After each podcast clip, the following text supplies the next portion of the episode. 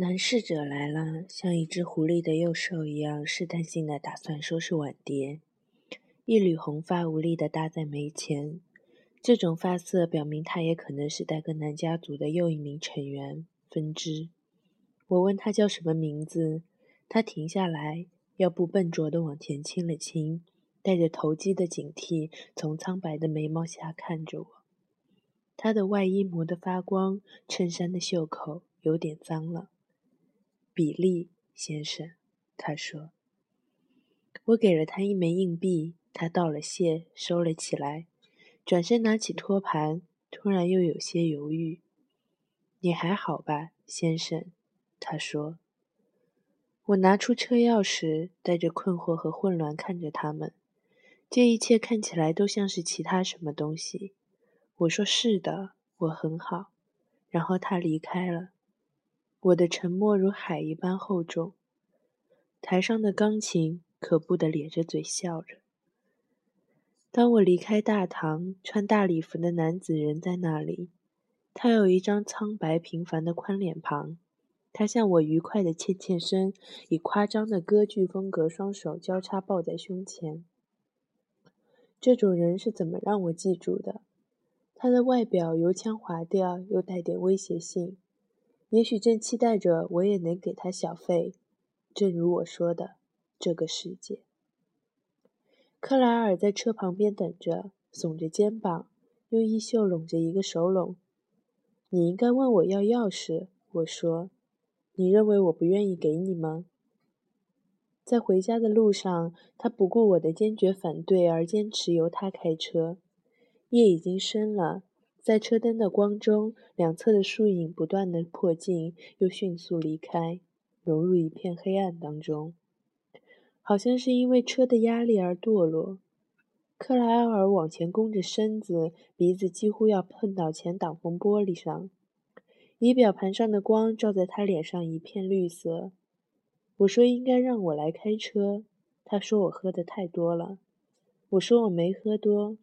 他说那小酒壶都空了。他看到我把它倒空了，我说这跟他没关系，不用拿这种方式斥责我。他又开始哭，声嘶力竭。我说就算喝醉了，我也不会比他现在这种状态下开车要危险。于是，一切继续，针锋相对，你又能怎样？我把我遭受的好的、坏的都告诉了他，只是为了纠正他，提醒他。这一年里最好的事，我指的是最坏的事。这话说得很不严密，也不合时宜。他的母亲去世了，他一直在国外继续他的学业，而我则留下来努力应付这一切。这话说到了痛处，他嘶哑的吼叫着，咬紧牙齿，握着方向盘的手重重的拍着，然后他开始。他开始将各种指责抛向我。他说：“我把杰罗姆赶走了。”我想了想，大脑一时短路。杰罗姆，杰罗姆。他说的当然是那个没有下巴的空想改良家。他的确改良了他很多，还是他以前喜欢的对象。杰罗姆。哦，是的，这就是那个混蛋的不知真假的名字。怎么说？我问道。一边努力的在控制着自己的情绪，怎么说是我赶走他的？他没有说话，只是晃晃头，发出沉重的鼻息。我陷入了沉思。我的确曾经认为他是个不合适的求婚者，并且不止一次的尖锐的告诉了他。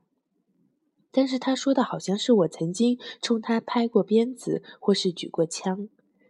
此外，如果仅仅是我的反对就导致了他的离开，那他坚韧不拔的性格与对理想的追求又算怎么回事？不，不，他最好是远离这样的人，这是肯定的。但是现在我什么都不多说，保留我的忠告。过了一两公里，他的火气就消了。我总是能在女人身上发现这点，只要耐心等待，一切都烟消云散。等我们到了家，我留下他自己去停车，自己径直进屋里，在电话本上找到雪松屋的号码，并且打电话通知瓦瓦苏小姐，告诉她我打算租她一间房子，然后上了楼，爬上床。突然间，一阵疲倦袭来，跟自己女儿的斗争总是让人精疲力尽。那时，我已经从安娜和我的卧室搬到厨房上边的客房里住。那里曾经是婴儿房，床又窄又矮，几乎不比一张帆布床大多少。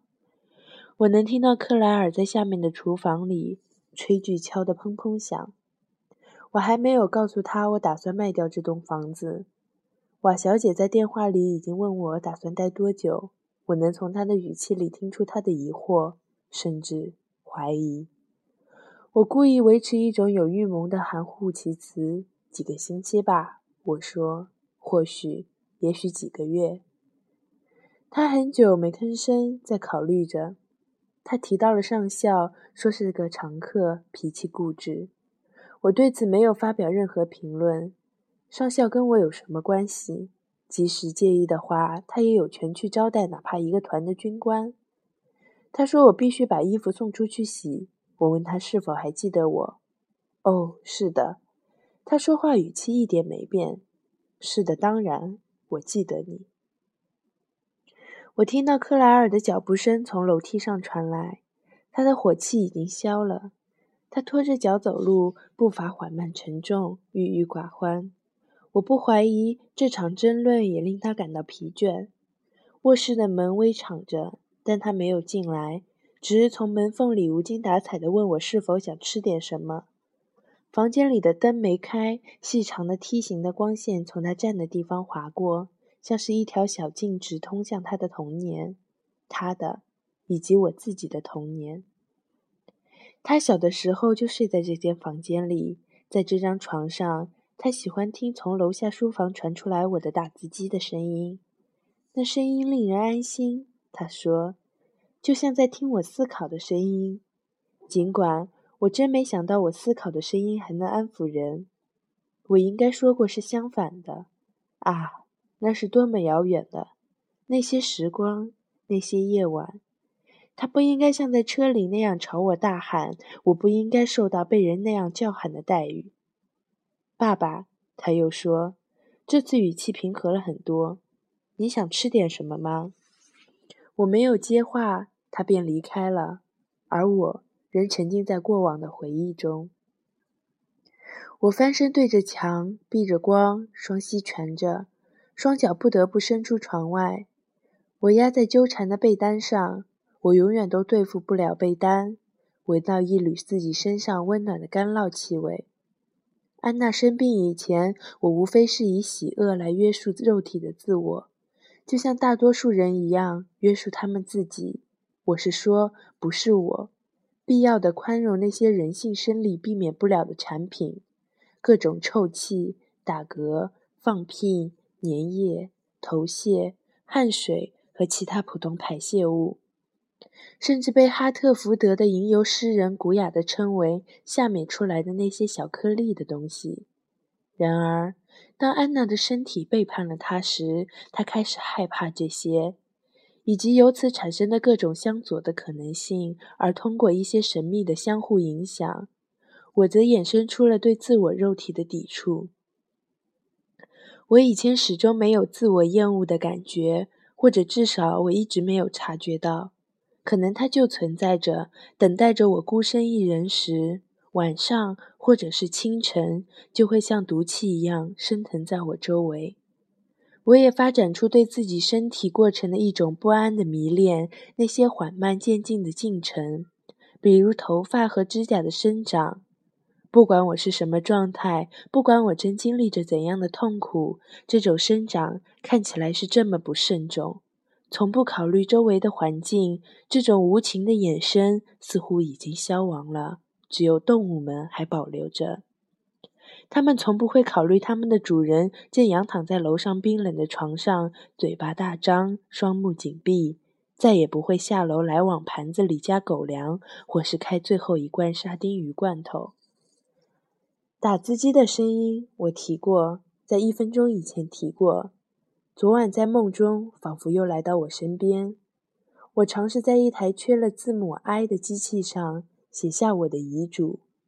字母 I，那么渺小，那么庞大。